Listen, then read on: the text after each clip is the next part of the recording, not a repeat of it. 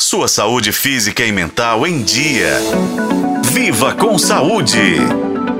Vamos falar sobre o HPV, o vírus do papiloma humano. Você sabia que o HPV é uma infecção sexualmente transmissível e pode causar diversos tipos de câncer, incluindo o câncer de colo do útero?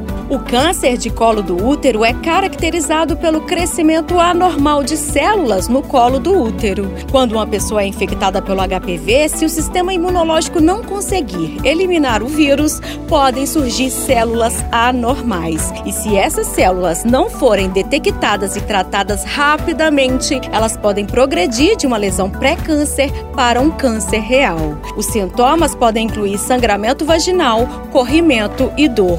Embora a maioria das infecções pelo HPV seja passageira e se resolva espontaneamente, em alguns casos a infecção persiste, especialmente quando causada por vírus com potencial cancerígeno. E os riscos não são apenas de câncer no colo do útero, mas também nos órgãos genitais e na boca. No entanto, há uma estratégia altamente eficaz para combater esses tumores: a vacinação contra o HPV. Até então, o imunizante contra o HPV HIV quatro subtipos do vírus, mas a novidade aqui é que está disponível uma nova vacina que promete proteção contra nove subtipos do vírus, a Gardasil 9. A diretora médica da MSD Brasil, Marina Della Negra, explica pra gente qual o diferencial dessa vacina. A nona valente foi desenvolvida para fornecer uma proteção ainda mais abrangente. Além dos quatro tipos de HPV já contidos na vacina quadrivalente, a vacina nonavalente também oferece proteção contra os tipos 31,